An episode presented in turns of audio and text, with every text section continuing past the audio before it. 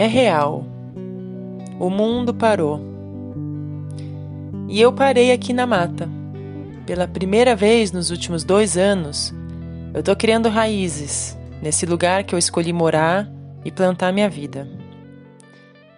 Quarentena instalada e a música sendo a medicina de cada dia.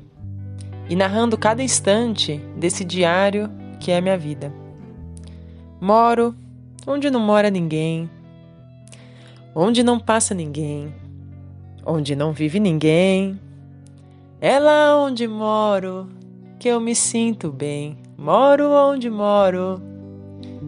Um bem-estar me toma.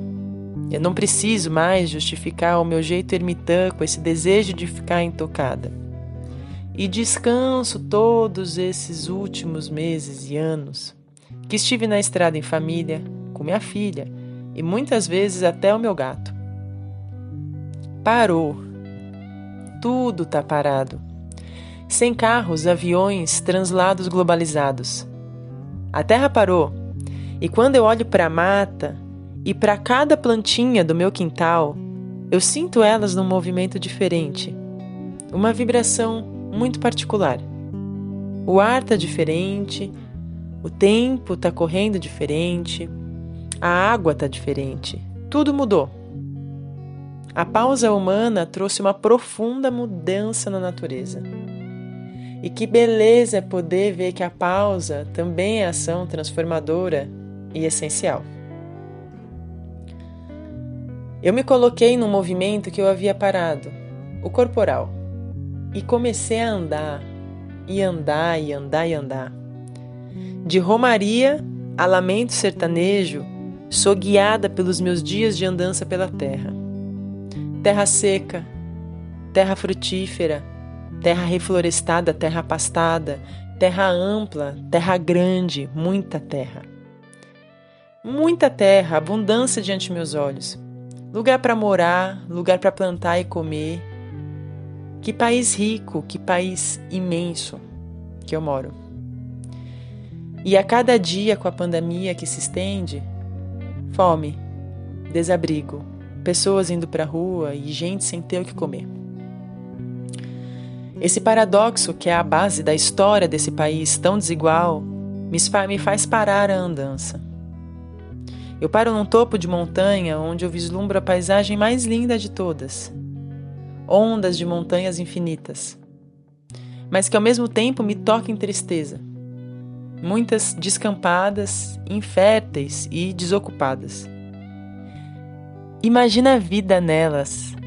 Imagina a gente plantando, morando, reflorestando. Imagina a gente se recordando que faz parte desse sistema. Que loucura que deve estar tá na cidade.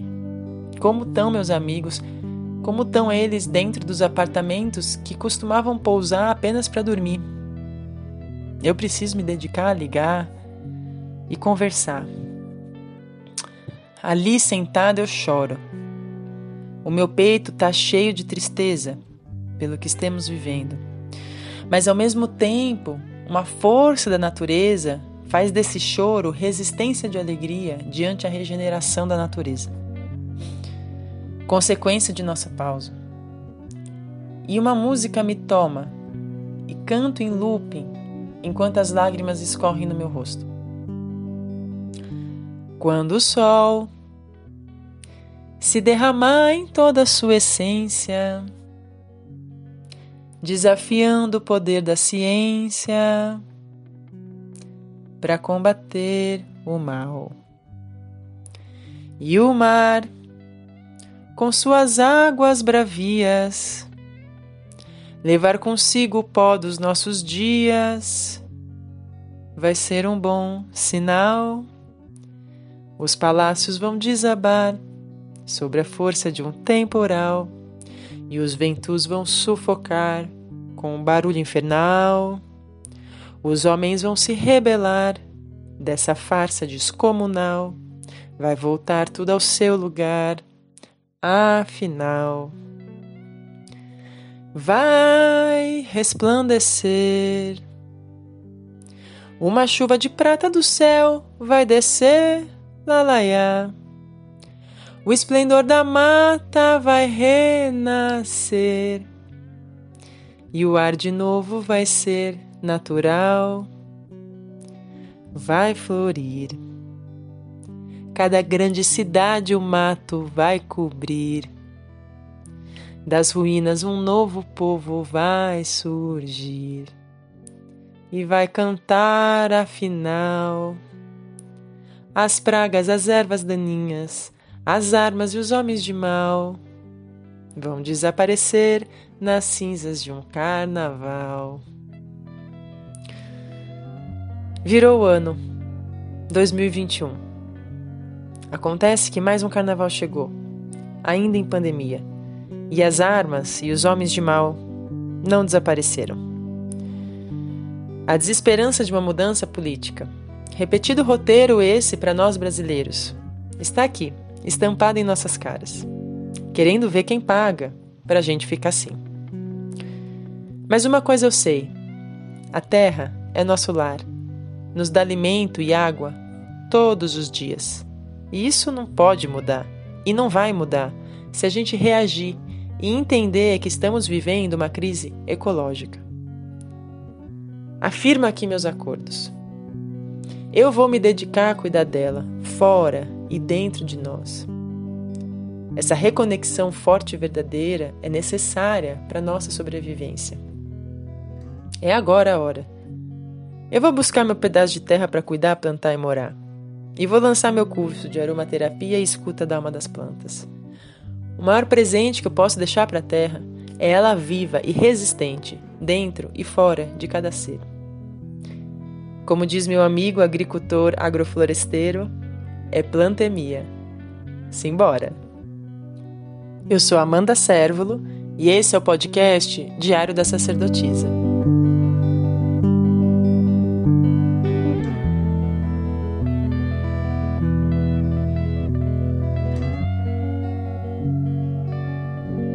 Bem-vindos e bem-vindas ao podcast Diário da Sacerdotisa uma biblioteca viva de histórias e conhecimentos que nos conectam com a natureza ao redor e a nossa própria natureza.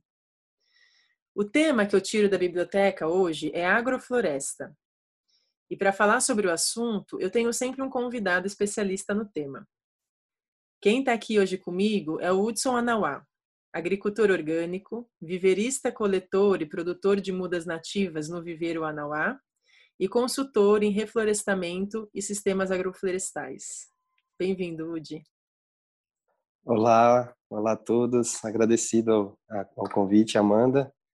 Estamos aí para falar um pouquinho sobre nossos nossos serviços. Muito, muita satisfação estar aqui com você. Que bom, Udi, bem-vindo. Obrigada por estar aqui. agradeço.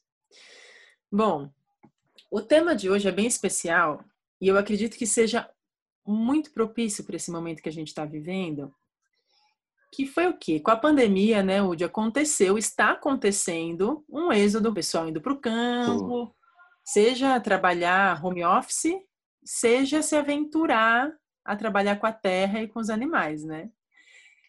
E, e isso que é algo que a gente imaginava que algum momento ia ter que acontecer, né? Esse êxodo de saída das grandes cidades e retornar ao campo foi acelerado com a pandemia.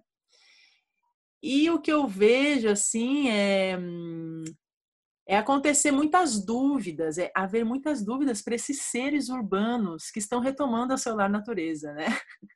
e que querem se relacionar com a terra, que querem plantar. E aí se deparam com diversos termos e práticas, né? Então é plantio biodinâmico, é permacultura, é plantio orgânico, é agrofloresta. Então, uau, né? E aí surgem dúvidas, né? Sim. Então, esse programa será dedicado à agrofloresta, claro que a gente às vezes vai acabar passeando por outros termos. E vamos começar pelo princípio, para caminharmos a um possível fim de conversa, que é o que, que é agrofloresta? Então, Amanda, é, é isso né, que você falou. É, a gente até gosta de um termo aqui que a gente tem usado, é, que na, na pandemia, né, o, parece que é uma, uma tentativa do ser urbano resgatar o, realmente o ser humano que ele é, né, dentro das nossas funções. E aí, pelas dimensões, por essas buscas, né, da, das pessoas estarem se aproximando, resgatando esse esse contato com o campo, a gente começou a chamar a pandemia de plantemia, né? Então, a gente está plantando essa nova essa nova sementinha da consciência aí e esse resgate, né? Que é uma brincadeira que a gente faz também, até para a gente meditar como como humanidade da a gente permanecer, né? Um momento, um convite da Terra que a gente entende para a gente se, vamos dizer, se renovar, né? Se renovar e, e mudar nossas relações com o todo, né?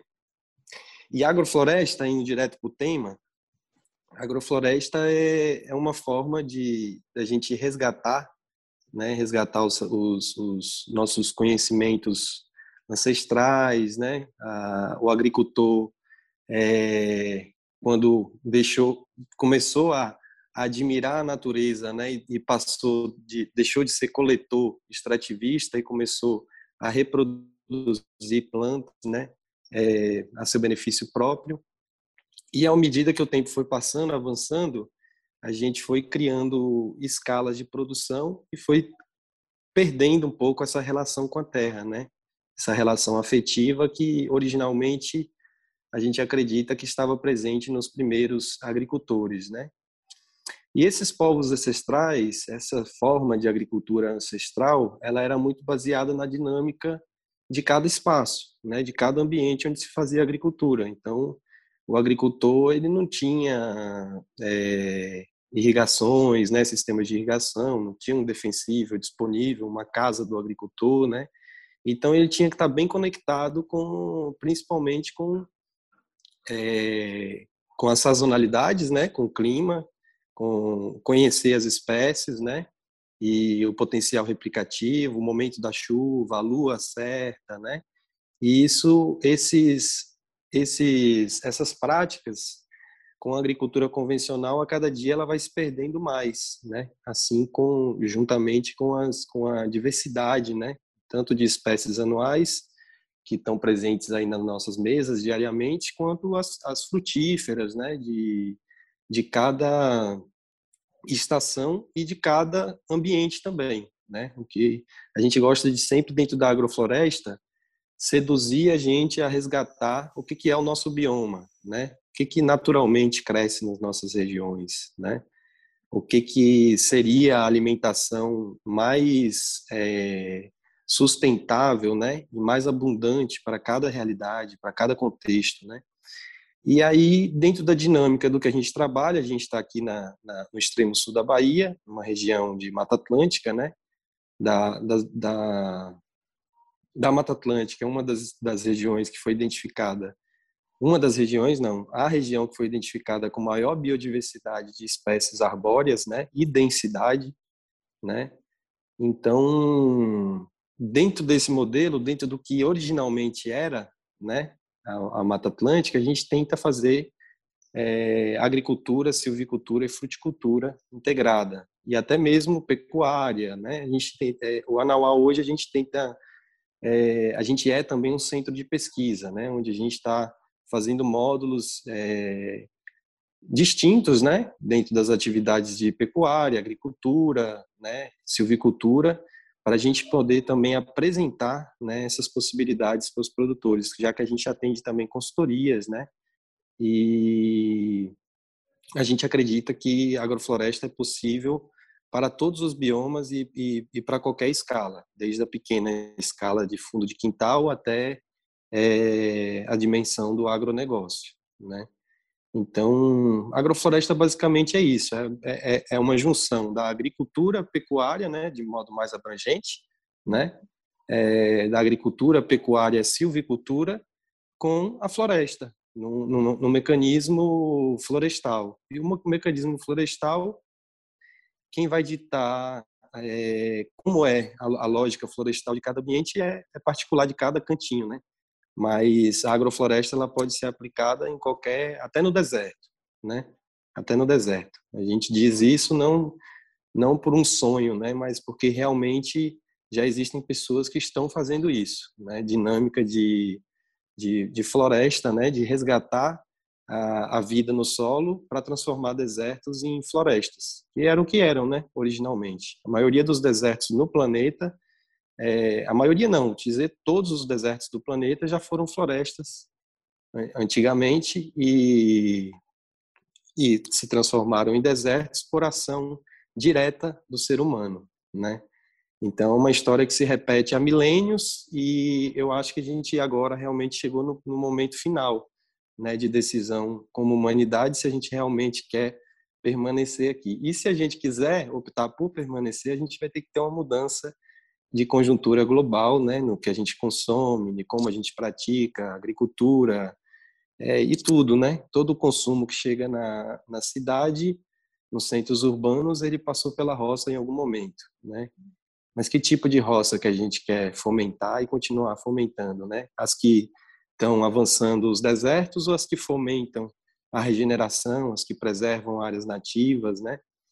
Então, tem um dado importante que eu sempre gosto de, de citar, né? Que ele é meio, ele é um pouco alarmante, né? Um pouco não, vamos dizer criticamente alarmante, mas é a quantidade de áreas, né? Agricultáveis no mundo. A gente está tá em torno de 70 a 80% já das áreas agricultáveis no mundo já em grau de desertificação, já virando desertos, né? Uhum. E principalmente nessa época não é difícil de perceber isso no Brasil, né? Principalmente não. pelo nível das queimadas, né? E então a real, a, realmente a situação ainda é muito preocupante, alarmante, né? É, e está bem crítica. E a solução que a gente vê é, é tá totalmente ligada a agrofloresta, a reflorestamento, a proteção das áreas nativas ainda, né, que ainda é, os pequenos né, núcleos que ainda existem, eles têm que se permanecer intactos, né, ou com uma, um modelo de extrativismo, né, para as comunidades como era anteriormente, né, mas a gente não pode é, continuar dando sequência nesse modelo é, de prática, né, baseado em herbicida, em adubação química massiva, né, porque está acelerando os, os, processos de degradação do solo e a degradação de nós mesmos, né? É visto que essas empresas de, do agronegócio, né, da tecnologia de sementes e elas elas são as mesmas as, a mesma empresa da farmacêutica, né? Então, acho que a gente deve sempre questionar isso, né? Porque os caras que estão produzindo alimento entre aspas também produzem remédio, né? É, seria muito bonito se realmente a gente tivesse dentro da linha, né, hum. de do que que era a sabedoria ancestral, né? Sim. Mas não é o caso, não é o caso. Eles realmente estão já sabem o, a doença, né, que que estão plantando e sabem como Sim. amenizar as dores futuramente. Curar, eu acho que não, né? Mas vamos dizer. É. E é Dá interessante tempo. pensar que essas empresas tomaram um lugar da própria natureza, né? Porque assim como ela nos dá o alimento, ela também nos dá a medicina, né? Ela também nos dá o remédio, né? Então é muito inteligente, né? É, a forma análoga que esses sistemas artificiais é, se criam, né? Porque é sempre análogo à natureza. Ela nos, nos dá o remédio. A empresa vem também das maneiras de plantio, né, com seus, enfim, com todos esses é, os produtos que eles vendem e também o remédio, né? Chega a ser usada porque, é, enfim, para não chorar, né? Mas só da gente conseguir enxergar isso é um passo, né? É, até essa questão, né, que é, que é muito importante da gente estar tá refletindo também, que foi estipuladas, né, estipulada e vamos dizer empurrada por ela abaixo, né, por eles, essa questão de ter patente, né, sobre plantas ou sempre ou sobre é, extratos, né, óleos essenciais de plantas, né, que é, hoje já tem grandes multinacionais que são donas disso, né? E se a gente manter fazendo isso, a gente pode ser é, autuado, até preso e responder sobre crime, né? Uhum. Então, é, a que ponto que a gente chegou, né?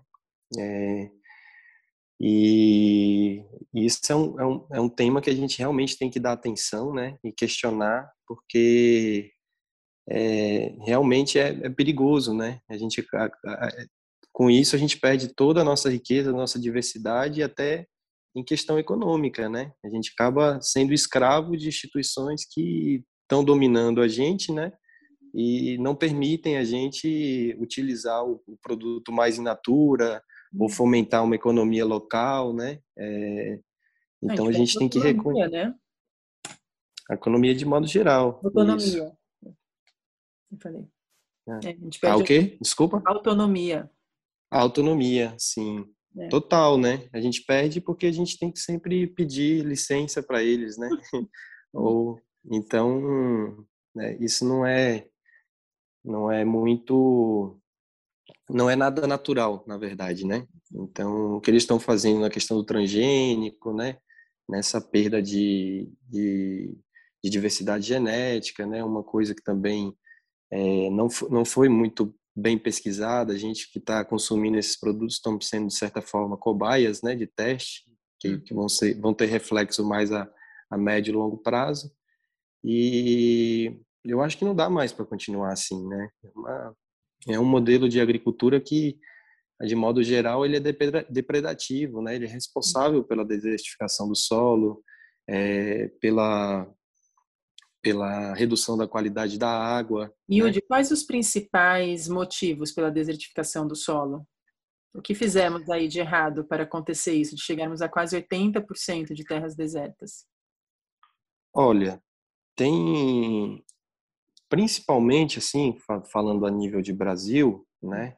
A gente praticamente se a gente olhar para as prateleiras, né, para para nossa geladeira, abrir nossa geladeira aí, a gente já vai achar muito pouco ou quase nada do que é realmente nosso, né? Então, um, uma grande, uma relação direta, talvez seja isso, né? Tipo, a gente não consome o que originalmente se produz ou não valoriza o que, o que realmente é das nossas terras, né? É, e basicamente a gente faz uma agricultura que veio num pacote tecnológico que repete a agricultura do Mediterrâneo. A gente come hortaliças e frutas do Mediterrâneo, né? E obviamente é, alguns, a, algumas regiões são mais adaptadas, né, no Brasil pela dimensão, né, geográfica e essa essa, esses múltiplos microclimas que tem, então tem regiões mais frias, né, que vão ser um pouco mais propícias, mas a nível assim geral, o Brasil é um país tropical, né? Então a gente e, e as máquinas, né, o pacote tecnológico, é, as máquinas, os implementos que operam, né, para fazer a agricultura, eles são todos baseados em agricultura de Mediterrâneo, né? A gente é, a pecuária, por exemplo, o, é uma relação que eu gosto de usar sempre como exemplo, né? A pecuária, uma vaca pesa né? Quantas arrobas, quantas toneladas um, o peso de uma vaca, né? Para se fazer. O maior animal com, com peso, né? Na, naturalmente no Brasil é a anta, né? Que não tem a metade do peso de uma vaca. Então a compactação do solo feita pela pecuária, pela agricultura massiva, máquinas hiperpesadas revirando o solo a todo momento, sabe? Então esse é um, é um fator importante que a gente tenta replicar dentro da agrofloresta e por que, que a gente tem a dinâmica da floresta e maneja, né? Se a gente não manejar a agrofloresta, a gente não tem, reduz a produtividade das plantas, né? Então, a agrofloresta sem manejo, ela é, ela é pouco produtiva, né? Então, esse manejo intensivo, que à medida que o tempo vai passando, a gente vai diminuindo os manejos, né, das áreas de, de floresta. Pensando em alguém que não faz ideia dos jargões de agricultura, o que, que é o manejo? Só para quem está ouvindo entender o que está falando. Ah, Sim, basicamente o, o manejo ele, ele, ele, se baseia em poda, né, uma capina seletiva, um roçado, né, de é, é, um, é um manejo, de, quando a gente fala manejo, é uma aplicação assim mais global, né, para as atividades que a gente faz dentro do SAF, né? É uma intervenção de humana, porém necessária e saudável de acordo com o que é necess... de acordo com o que aquele ambiente está pedindo para se desenvolver. Exatamente. É tipo um, é, é, como se fosse um trabalho de um jardineiro, né? uhum. né? É um jardineiro que vai vai ter um diálogo com as plantas. Obviamente que, tu, um sistema agroflorestal ele não é feito sem sentido, né? Sem dinâmica. A gente planta já com os espaçamentos e entendendo as espécies com, com a dinâmica de necessidade de luz, né? E altura, né? A arquitetura da planta, né? Tudo isso é considerado para a gente criar um sistema que seja é, de boas relações, né? E dentro da dinâmica florestal, a gente começa com um sistema de hiperacumulação, que a gente repete, na verdade, a, vamos dizer, a tecnologia que a natureza utiliza normalmente para se fazer floresta. Né? Um passarinho vem, dispersa várias sementes e a partir daquelas várias sementes, com o tempo, aquilo vai criando uma capoeira e a partir da capoeira é, com espécies que estão adaptadas para aquela condição de solo, para aquela condição de temperatura, e à medida que o tempo vai avançando, ela vai virando uma floresta que a gente chama de, de floresta primária, ou floresta clímax, né? que é uma floresta que já tem uma estrutura é, que a gente encontra até as plantas em andares, né? A gente vai ver uma lá no extrato emergente que a gente chama, né? Que é lá em cima no dossel, é, uma sapucaia, né, um, um jequitibá rosa, embaixo, um pouco mais abaixo, você vai ver uma outra planta. Então, assim, pela dinâmica da arquitetura, com o tempo, a floresta ela vai se formando perfeitamente. Não há competição, né? É sempre um, um trabalho é, de doação, né? Que cada espécie se apresenta. É, na dinâmica da floresta existe um banco de semente gigante no solo. Cada planta espera o momento certo momento adequado para poder entrar e sair do sistema. É hum. pura doação, não tem dor, não tem aquela coisa de tipo, ah, sofrimento, né? É, cada, cada indivíduo está se relacionando em prol de algo maior.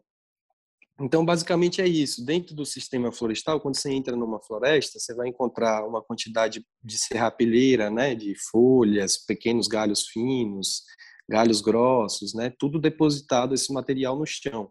E quando você te, é, chegar um pouco daquela serrapilheira para o lado e acessar o solo, você vai ver que o solo tem uma umidade diferente, o solo tem vida, o solo tem cheiro, o solo tem é, naturalmente ele respira, né? Não é um solo compactado, uhum. né? Então essa dinâmica que a gente tem que repetir para os nossos solos que são solos frágeis, né? Então, então o primeiro passo, pensando, né? Então eu comprei aqui uma terra e é era um pasto lotado de braquiária, é isso. E quero aqui começar o meu processo, né? O primeiro olhar então seria é, esse plantio de árvores nativas e deixar também que, os, que, a, que a fauna trabalhe em conjunto, como que é? Né? Dessa questão dos é. pássaros e das sementes. É, é, é, muito assim hoje até quando a gente vai fazer uma consultoria ela é, é, um estudo de caso sabe? Eu tenho que eu tenho que fazer uma avaliação assim vamos dizer de permacultural né? Uma, uma avaliação global da dinâmica do seu espaço o que, que você tem disponível de tempo de ferramenta né para você fazer as operações. E isso você também pode fazer um exercício pessoal né? Tipo ver é, minha disponibilidade de tempo por semana são de três horas, sabe? Então, dentro dessas três horas, eu posso fazer um canteiro aqui na minha linha de braquiária. Você não precisa necessariamente fazer tudo de uma vez, se você não tem condição, entendeu? Se você tiver, maravilha, mas o que eu sempre indico para as pessoas e sugiro é vá fazendo testes, né?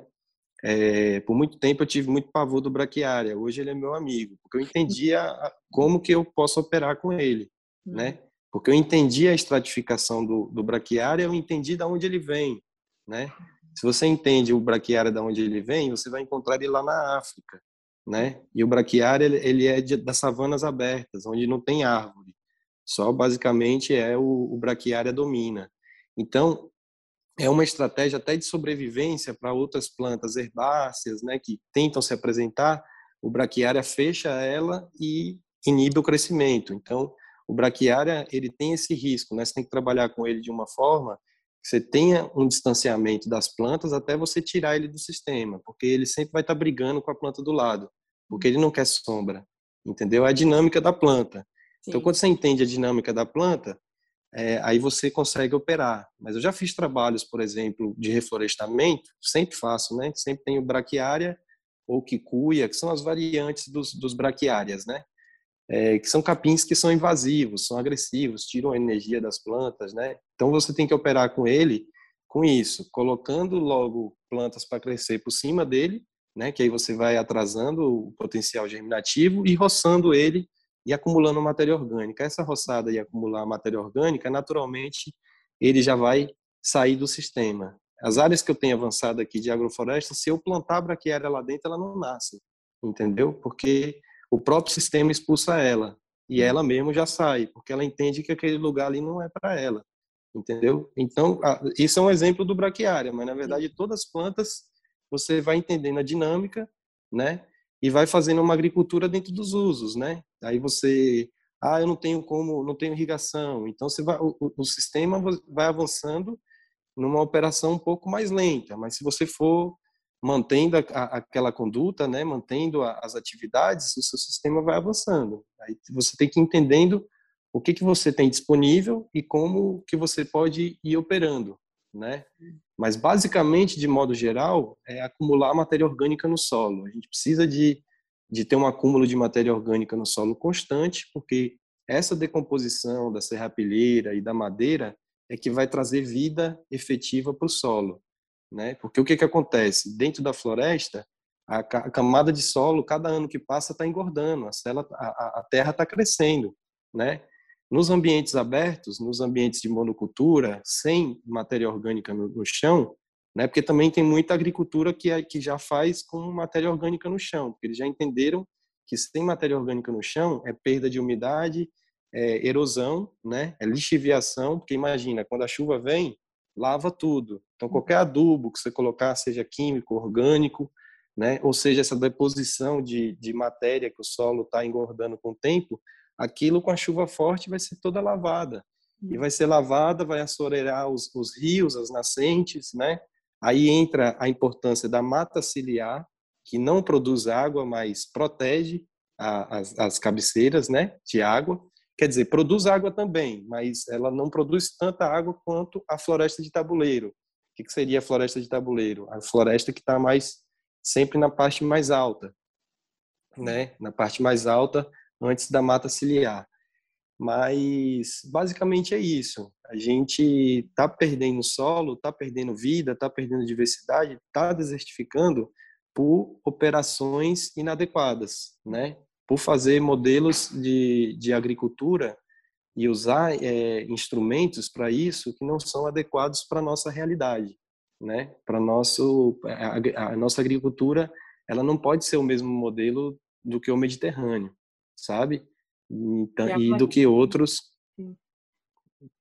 e do que outros biomas, né? Porque a gente tem que praticar baseado no que realmente é, se, se a minha região é a região de floresta, por que, que eu vou fazer é, agricultura com pouca diversidade, sabe? Uhum. É um uhum. risco que eu vou estar tá tendo, eu vou ter que estar tá sempre né, é, operando para aquilo ali, senão eu perco minha cultura, porque não tem relações, né? Então tem uma obrigação direta para o agricultor sempre estar tá entrando com insumos, sempre estar tá entrando com adubação, senão aquilo não vai adiante, né?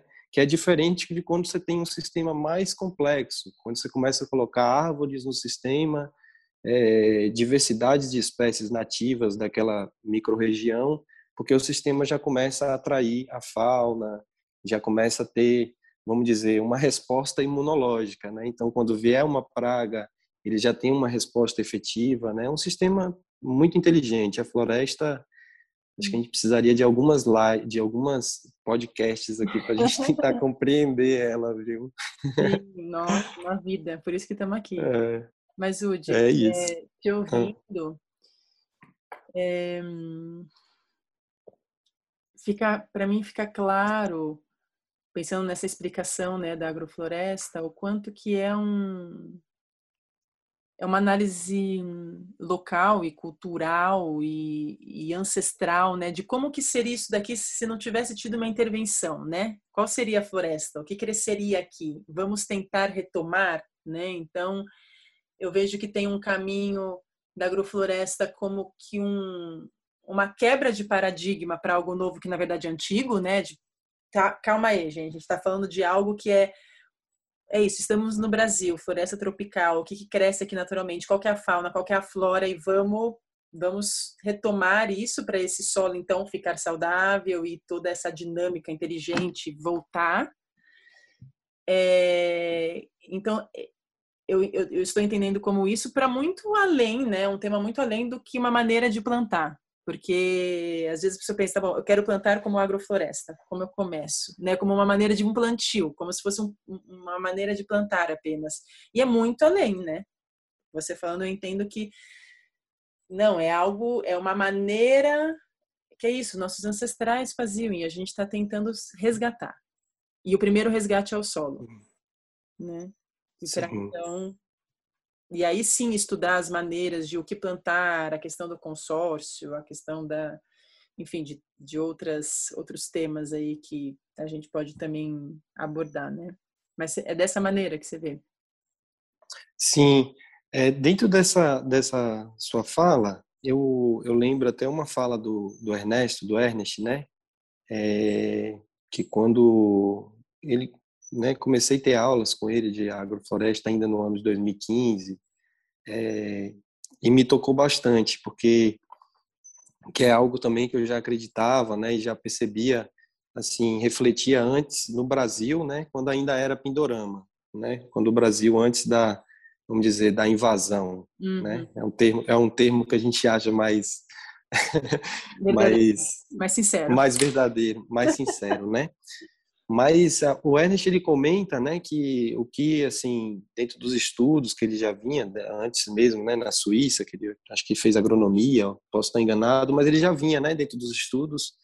É, e quando ele teve na Amazônia, ele começou a perceber isso, né, essa prática de agricultura dos ribeirinhos, né, dos nativos de lá, e principalmente no tempo que ele viveu na Costa, Costa Rica, que ele começou a entender essa dinâmica né, dos povos ancestrais, de como eles faziam é, agricultura.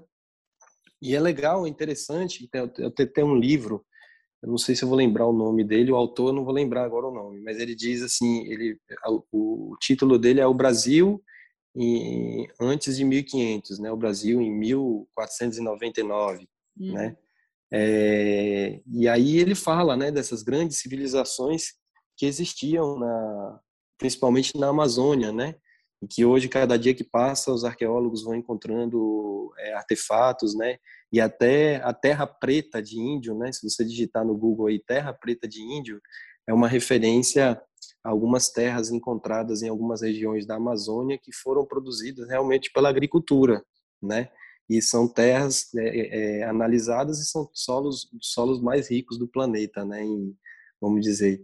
E isso então remete para a gente que realmente é, é, é, é, possível, né? É inteligente se fazer uma agricultura dentro desse modelo, né? É, não sei se você já foi no Pará, principalmente no Pará, né, na bacia do Rio Amazonas ali, mas é uma região que tem uma diversidade de frutas, né? É, principalmente na beira do rio, que realmente dá uma sensação para a gente que foi plantado, né?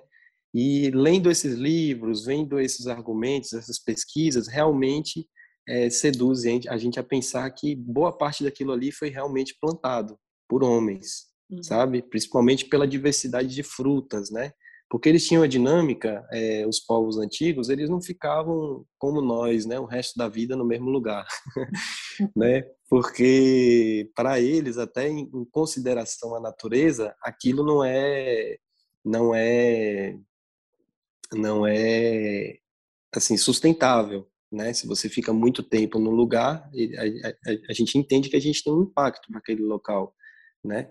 Então, o ideal é que a gente vá dando tempo de pousio até para aquela área que foi feita agricultura, que se plantava, né, milho, mandioca, abacaxi, né?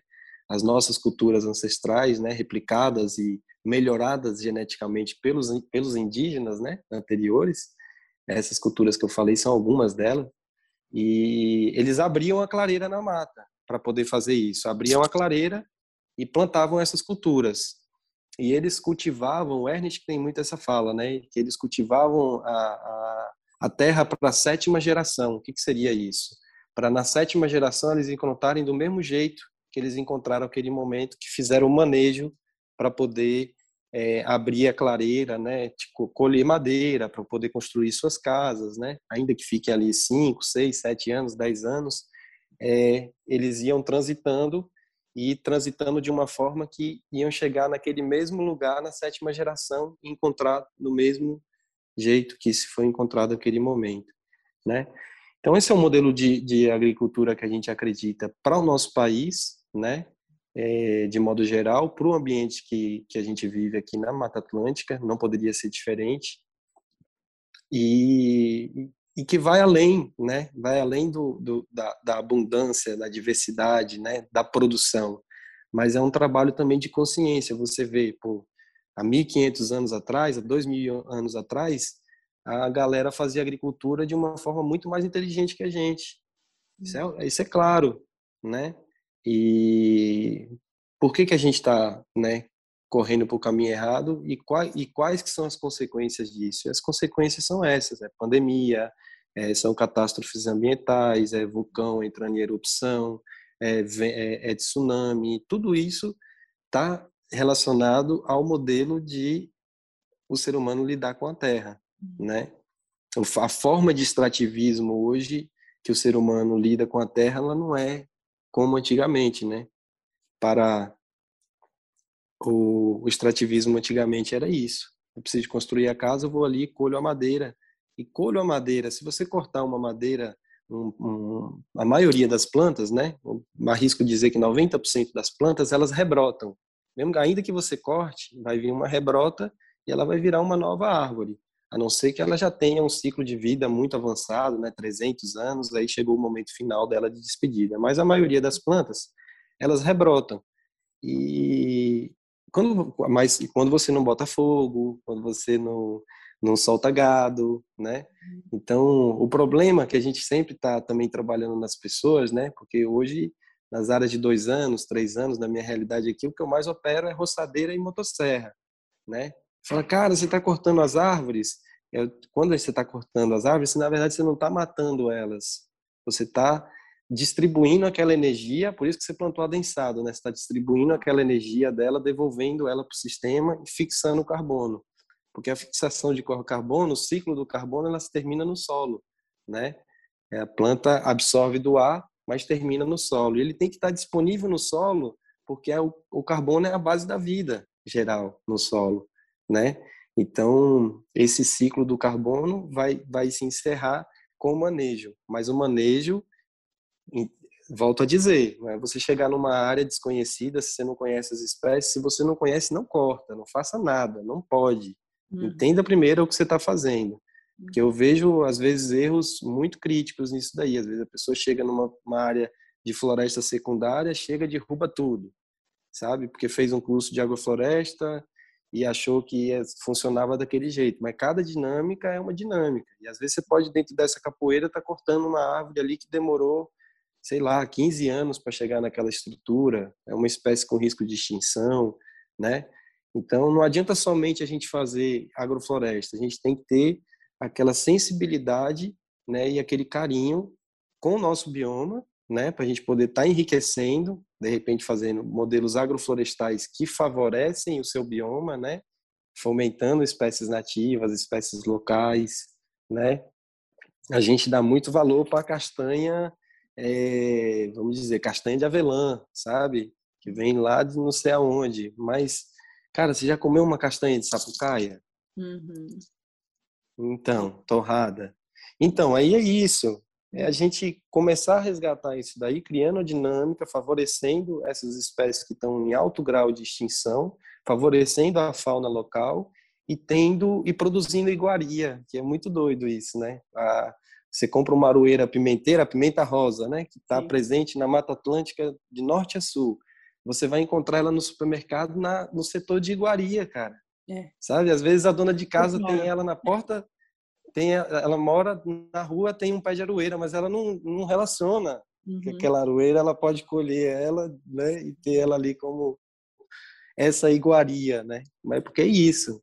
A gente não a gente está programado, né, para uma alimentação que não é nossa, sabe? A gente uhum. tem, a gente vai salvar a vida no solo, a gente vai salvar o Brasil, a gente vai salvar o planeta quando a gente começar a voltar para nossa casa, sabe? Uhum. Porque é muito interessante. O ambiente ele sempre está produzindo, né? É, vou usar um exemplo que não é não é nativo daqui, mas é como é todo é, é muito conhecido por todo mundo, né? É, o coco naturalmente ele vai produzir mais no verão, sabe? que também é o momento que a gente está precisando de mais hidratar, né? Mais uhum. beber água de coco e tal, então ele está abundante. A manga, a mesma coisa, né?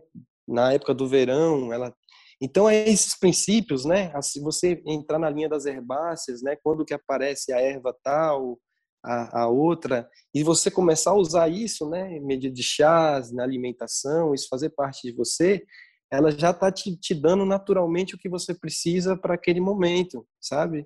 para passar o verão, para passar o inverno, para passar o outono, para passar a primavera, sabe? É muito é muito mágico isso quando você entra nas relações e você desprograma um pouco, né, dentro desse modelo convencional e olha olha para o seu espaço, né? Tem um diálogo sempre com o teu espaço, né? É, de, de percepção, de admiração, né? Eu digo muito isso. A agrofloresta não dá para para fazer receita de bolo, sabe? É, claro que tem conhecimentos que a gente vai adquirindo, né, experiências ao longo do tempo, né? Isso é sempre válido, a rede de diálogo, isso que a gente está fazendo aqui agora, né? Essa uhum. troca de experiências, mas assim, a gente não é dono da verdade. A gente tem que estar tá sempre com esse coração aberto, né? E com, com essa capacidade de observar antes de, de agir, né? Nossa, é observar e se vendo como parte do sistema, né? Eu acho que isso já traz todo o conhecimento, não todo, porque é isso, existem também já esses conhecimentos prontos que são muito bem-vindos, né, de todos os mestres.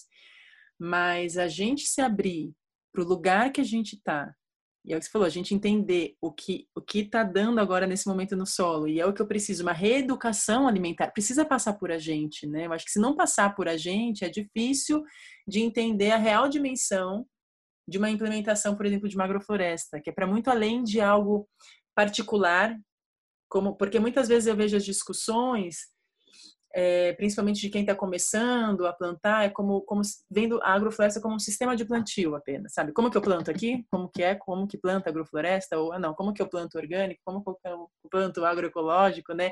E vou tentando ali é, implementar e tem algo que é muito maior, que é um passo atrás e que é muito maior, que calma, é uma visão, né? Uma filosofia, né, Udi? E você se entender como parte, porque você é um bicho, né? Você é um animal, e a sua necessidade já vai mostrar o que, que, o que, o que, o que, o que, vai, o que você pode plantar nesse momento, né? Caso não tenha ainda nada, né? Você se reconhecer como um ser que faz parte e não como um ser humano que está chegando só e, e manejando, né? Acho que essa Sim. é a virada de chave. E aí já vem todo um conhecimento, né? Você se vê também como mestre nesse processo. A natureza é e eu junto já, né, eu já vou compreendendo, né? Assim, vai ter que impactar na minha vida. Eu não vou poder só é, eu impactar aqui no solo. Eu vou ter que deixar que ele me impacte também. Eu vou ter que mudar minha alimentação. Sim. Eu vou ter que me abrir para isso, né? Compreender a dimensão que é. E as respostas vai, vai... daí, né? Exatamente. Vai, vai nesse âmbito mais profundo, sim. A gente percebe que, assim, dentro do trabalho que a gente faz, dentro das áreas que a gente planta, é, é muito... A, a vontade da gente é sempre crescente, porque a gente vê o potencial e a gente vê que não só o potencial, mas a necessidade real que a gente tem de conhecer, né? Hoje você a gente conhece muito mais das espécies nativas, né, das espécies comerciais. É, desculpa, a gente conhece muito mais das espécies comerciais exóticas, né, de outros ambientes do que as nossas. E a gente está na maior biodiversidade do planeta, cara. Não só pela Mata Atlântica, mas eu digo pelo Brasil, sabe? O Brasil é, vamos dizer, a mega potência do planeta a nível de biodiversidade, né? Só que se a gente não mas é possível, porque o que acontece? As pessoas vão querem comer a batata e não tanto a mandioca. As pessoas querem ainda comer o tomate, né? Então é possível é, implementar uma agrofloresta ainda cultivando esses esses seres exóticos que não são daqui? Olha, é possível quando a gente faz um mapeamento assim e cria uma realidade, sabe? Por exemplo, as hortícolas para mim aqui na realidade, na, na minha realidade, é... eu fiquei três anos, né, atendendo cestas aqui. Era de períodos, né? Tipo, no período do, do inverno era muito favorável para produzir hortícolas aqui, porque não é muito frio, né? Mas é aquele clima mais fresco, do jeito que elas gostam. Agora, no verão, 36, 37, até 38 graus, aí o valor, os custos para mim eu conseguia produzir, mas era aquele custo assim de operações, né? É, muito suados e fica muito caro. E aí e aí eu acabava tipo as punks que naturalmente nascem aqui, que são as nossas hortícolas nativas, eu tentava levar isso, oferecia isso, né, que para a agricultura convencional é chamada de erva daninha, a maioria delas, né? São as plantas alimentícias não convencionais e com o tempo eu ia oferecendo isso para meus clientes, eles iam conhecendo e no, no, num certo momento eles estavam me comprando já essas punks, né? É, já num preço até mais valorizado que as hortícolas, sabe? Que nascem espontânea, né? Por quê? Porque também tinha um trabalho nosso de conscientização, de mostrar, né? De ensinar uma receita, mostrar o poten como é que faz, né? É, para desmistificar de que aquilo é um mato, porque para a sociedade tudo aquilo é mato, ou para o agricultor aquilo é erva daninha, sabe? O cara bate herbicida, mas né, ele, ele poderia estar tá comendo, ao invés de estar tá comendo a alface que ele compra no mercado, hum. sabe? E então é isso. Na falta de conhecimento, a gente vai botar fogo nas florestas, a gente vai jogar herbicida, porque a sociedade ela vê as florestas nativas como manchas verdes, né? A gente não reconhece as plantas, não consegue admirar. A gente olha, é, é uma, uma, uma pergunta que a gente faz até recorrente, até a nível das nossas crianças, né? Você pergunta para uma criança hoje da cidade quantos carros ela conhece, quantas marcas de roupa, elas vão falar várias, sacou? Agora, quantas plantas nativas ela conhece da, da, do bioma dela? Ela não vai saber falar nenhuma, cara. Isso é uma problemática muito grande, porque qual o nível né, de educação que, que é educação para a gente? Hum. Né? A parte nossa da sobrevivência a gente não está dando valor algum. Hum. A gente está correndo através de, um, de, um, de, uma rede ilusória, né? Sim. Então, é importantíssimo a gente resgatar isso, né? E, e criar uma dinâmica de valorização e de conhecimento, né? Porque hum. senão é isso, eles vão manipular o produto lá fora e vão vender para gente na farmácia, né? Hoje você encontra uma pomada de córdia verbenácea, né, que nasce espontânea aqui, né, que é a Maria Preta, ou erva baleeira. E se eu for tentar fazer uma pomada de córdia verbenácea, eu tenho que comprar a patente da, daquela empresa que nem é daqui, é estrangeira. e, né, e se eu não tiver uma licença, a Anvisa pode me pegar e me levar preso. Você sabe bem disso, como uhum. que é, né? Uhum. Então, é, querendo ou não, a gente tem que ser, né, não por vontade nossa, mas a gente tem que ser um pouco pirata dentro desse sistema para a gente se manter, é, para a gente se manter agroflorestor, cara, sabe? Porque senão a Anvisa, a Anvisa chega e fala bem assim, a Anvisa tá vendo que é, a moringa está dando super certo, está melhorando a vida de várias pessoas que têm desnutrição, deficiência de cálcio e tudo. A Anvisa, a gente chega, pega um caso aleatório, né, é, cria uma, um, um, vamos dizer, um foco é, nele e diz assim, a moringa não é segura porque teve um caso de intoxicação aleatório numa pessoa, uhum. ninguém sabe nem se é real e cria aquilo para poder tirar a moringa da jogada, sabe? Uhum. Assim ela, ela fez com, com com a cannabis, né, que está agora nesse momento estourando no mundo, todo mundo vendo o potencial que tem, né, que cura a vida de várias pessoas, melhora a vida de várias pessoas, e assim como várias outras plantas, cara, como o milho, né, que está se fazendo transgênico, é a mesma repetição, sabe? A lógica do sistema é mesmo dessa repetição, e a gente como consumidor, se a gente não questionar isso, a gente não vai conseguir mudar a lógica do sistema, e a gente vai continuar com essa série de problemas sociais, ambientais, né? Porque uhum. tudo parte da, da, da base da vida, que é o solo, né? Uhum. Não, e pensando assim, problemas, você fala problemas sociais, culturais, aí eu penso no Brasil, né? Que eu ando aqui por onde eu moro e eu vejo muita terra, né? Mas é muita terra que nada Muita. passa, que nada passa, às vezes tem um boi ali, né? Porque enfim, tem que ter alguma coisa para também não sofrer denúncia. E aí eu penso em um monte de gente sem lugar para morar, sem ter o que comer, e olha esse monte de terra, né? O Brasil é um absurdo, né? Nesse sentido de quantas pessoas a gente tem em situação de rua, quantas pessoas miseráveis sem ter o que comer, e tem muita terra. Tem terra para todo mundo morar Sim. e plantar, né? Então é. Uf. É dentro, dentro dessa lógica não é, é inadmissível, né? A gente vê pobreza, vê miséria, vê fome dentro de um país tão rico, tão produtivo como o Brasil.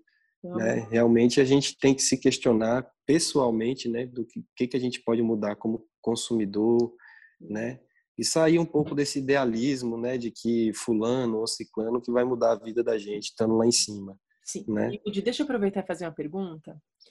Sim. Tem, agora me veio assim uma imagem na minha cabeça, né? De repente eu tô aqui, eu tenho minha casa, eu tô numa cidade, mas eu tenho uma casa, eu tenho um quintalzinho e eu quero pelo menos ter uma autonomia alimentar, né? Quero plantar.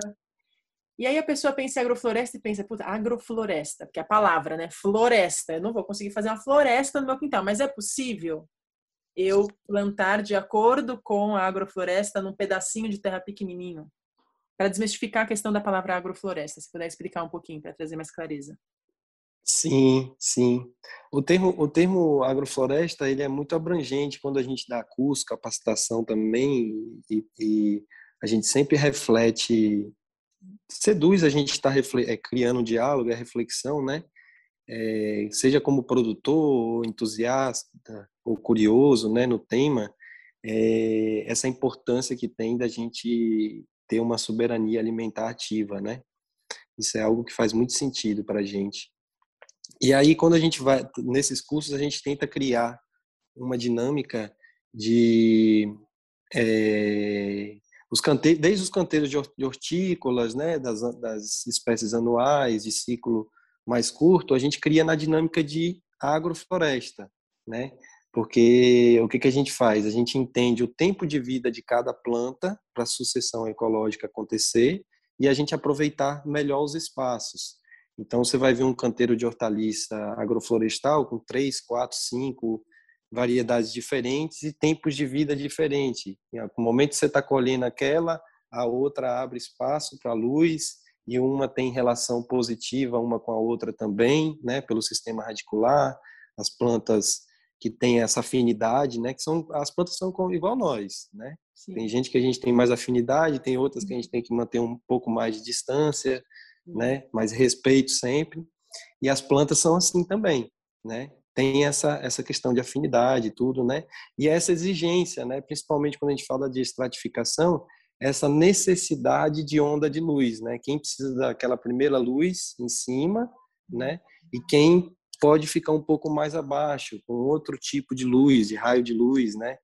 Que dentro de um estudo que a gente tenta fazer aqui, na verdade, não é a incidência em si somente da luz, né? A, a quantidade do raio de sol, mas sim a cor da luz, né? O espectro da luz, que não é visível por nossos olhos, mas as plantas absorvem isso no tecido foliar, no processo de fotossíntese, né? Então, é possível em qualquer escala, é possível na, na, na varanda da, do seu prédio, sabe?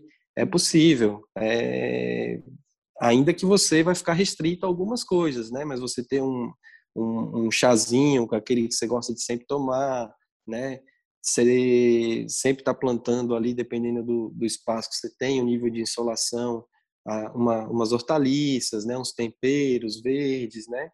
E é uma forma que você está lidando, né, com as plantas, né? É, às vezes eu até questiono as pessoas. Você tem, as pessoas têm casa, têm jardim, aquele gramado gigante, né? É, plantas ornamentais e tal. Aí eu questiono, pô, por que você dentro das plantas ornamentais, né? Se você não quiser ter muito cuidado e tal, se só essa coisa paisagística, por que você não, não, não procura as plantas nativas, sabe? Você também está atraindo a fauna, sabe? Além de ser bonito, você está atraindo a fauna. Por que, que você não troca a, a, grama por um amendoim forrageiro, né? Que é a, a nossa grama nativa das florestas, sabe? Uhum. Planta umas frutas, né? Para você ter uma, né? Uma laranja, né? Uma pitanga, uma um uhum. cacau, né? É assim, porque aí a gente é isso, planta uma árvore frutífera na frente da sua casa, sabe? Na rua, na calçada, desde que seja uma espécie que não, não agrida a calçada, né? Mas é isso, porque não é porque é o, é, é, eu acho que a gente, a cidade tem que perder falando dessas coisas de práticas assim de das é, igual o termo, né? Meio ambiente. Acho que esse termo não existe, ele não pode existir, né? Porque não não é meio ambiente. A gente tem que cuidar do ambiente inteiro, cara. E o ambiente inteiro é tudo, sabe? É inadmissível. Você chega numa cidade igual São Paulo, você tem um rio, um mega rio daquele, um rio que é um esgoto, sabe? Um sistema de esgoto da cidade, onde era um rio que poderia ter, as pessoas poderiam estar ali se divertindo, tomando banho, bebendo água, molhando, molhando suas plantas, né? Então isso é inadmissível. Eu uso São Paulo como uma estrutura maior, mas isso acontece no Brasil inteiro, uhum. sabe? A gente está literalmente, desculpa a palavra, mas a gente está literalmente cagando na água, Sim. sabe? A gente está puxando a descarga ali e ela está indo para o rio, está indo para o mar, está indo para o uhum. lençol freático. A gente está batendo litros e litros de de herbicidas e agroquímicos, né? Muitos deles ainda sendo estudados na gente, alguns deles lá fora não, não se pode usar de nenhum jeito, e aí eles estão fazendo queima de estoque aqui nos países de terceiro mundo, né? Vamos dizer, não pode usar mais aqui na, na União Europeia, mas a gente tem ainda esse excedente aqui, manda para o Brasil, né? Então, a gente tem que começar a questionar isso, a gente tem que começar a ler rótulo, sabe, dos produtos no supermercado e parar dessa cena de ver comprar só pela marca, né? E sem entender o obrigatoriamente, eu acho que hoje dentro da tecnologia, até nas redes de supermercado, é, você teria que ter cada vez mais aquela coisa do código, né? Que você acessa no celular, vai saber de onde veio, a quantidade de se, se, se, é um sistema convencional, a quantidade de veneno, quais os, os venenos que foram utilizados, sabe? E porque uhum. isso é tudo, tudo possível e prático, cara. Não vai dizer que o agricultor, porque o orgânico, eu uhum. uso isso como exemplo até de como agricultor orgânico. Eu, como agricultor orgânico, eu tenho que gerar essa ficha toda para o meu cliente, uhum. sabe? Agora, o convencional, por que, que ele não faz isso também? Por que, que ele não gera essa ficha? Por que, que para ele é tudo é, ilimitado, sabe? Você pode usar veneno, você pode usar quantos litros de veneno você quiser, uhum. você pode usar quantos litros de adubo você quiser, só basta você comprar e ter a nota fiscal. Sim. Né? A responsabilidade vai para o consumidor, né? Você escolheu se alimentar disso, então você está se alimentando de um monte de coisa que você não sabe. É uma escolha sua, né? E eles se livram de ter que prestar é contas. Né? Isso. Né? Tá na mão do consumidor. É isso. É, Udi. É... Nosso tempo está acabando, mas para encerrar, eu acho que seria interessante que ficou tão claro assim que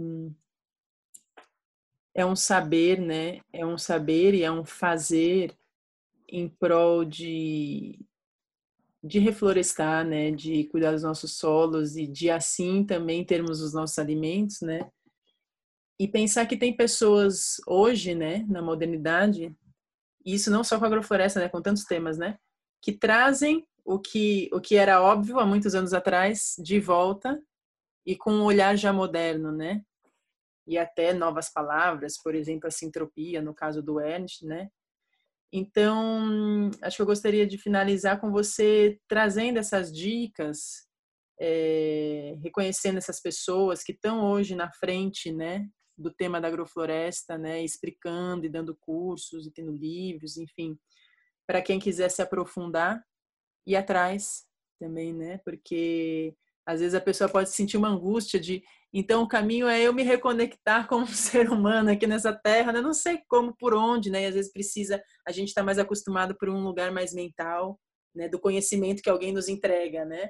Então eu queria que você citasse algumas uhum. pessoas que estão à frente desse tema e que estão hoje em dia falando sobre por aí, Udi. E aí a gente caminha para é, é, eu acho que antes assim da de, dentro de tudo que a gente falou, né, dos trabalhos que a gente faz, a gente busca principalmente o reequilíbrio do solo, né, da vida no solo, parte dessa dinâmica.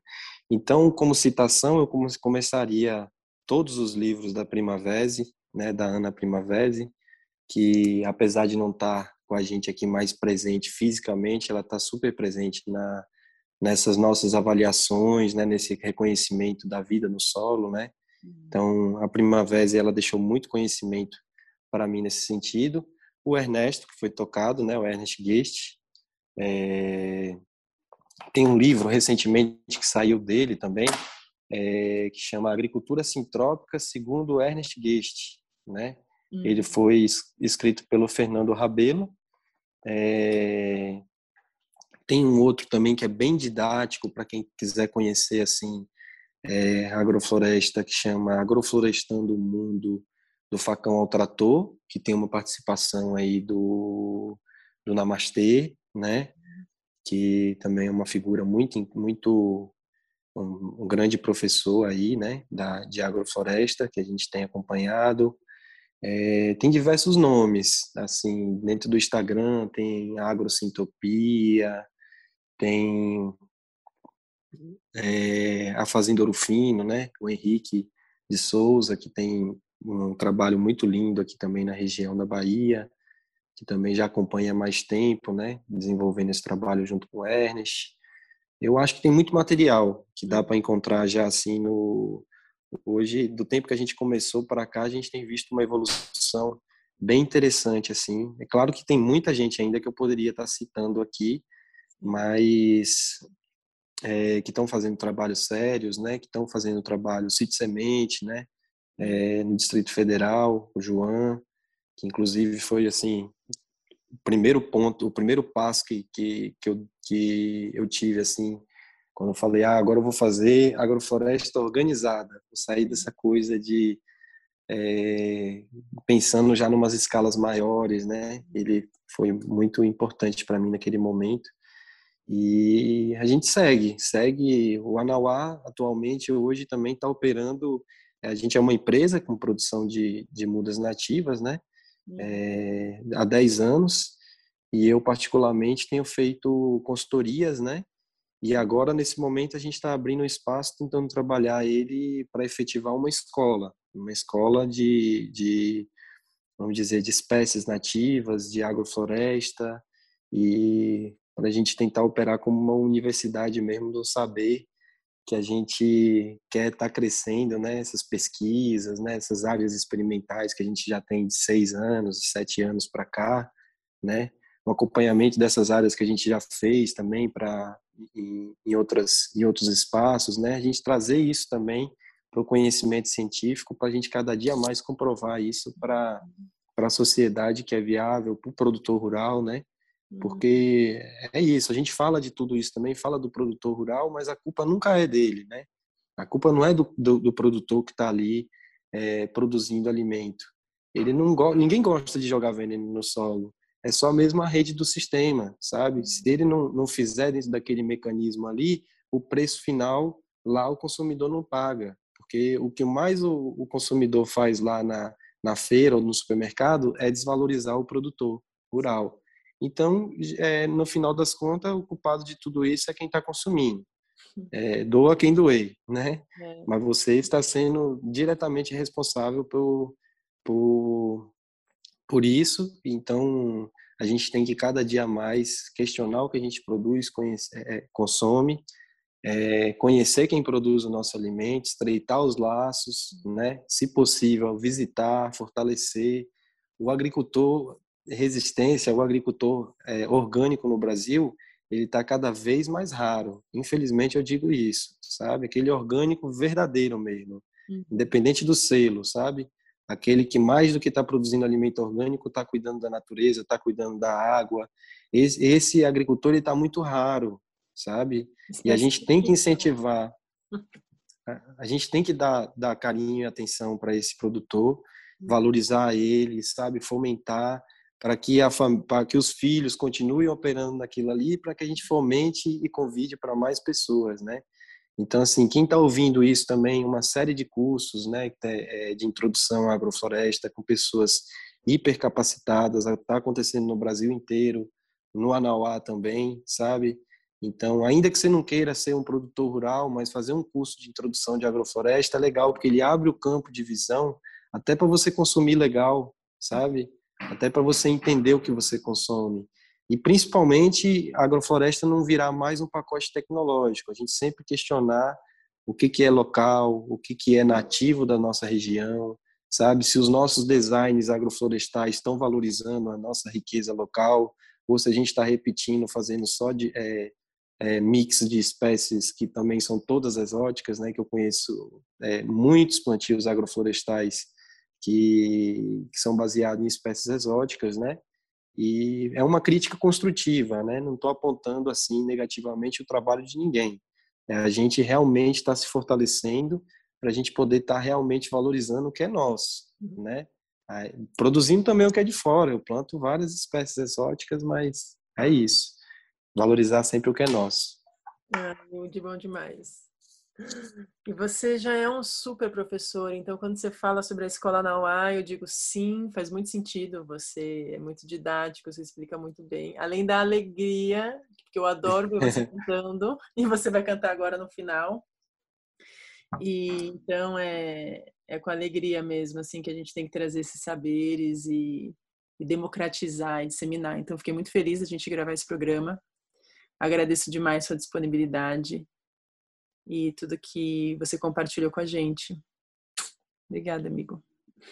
Oh, eu que agradeço essa oportunidade linda. Gratidão a todos aí que estão ouvindo a gente, né? Pela, pela paciência. E tamo junto. Vamos junto, né? A floresta é isso. Só serve se a gente for junto. gratidão, gratidão. Ai, valeu demais.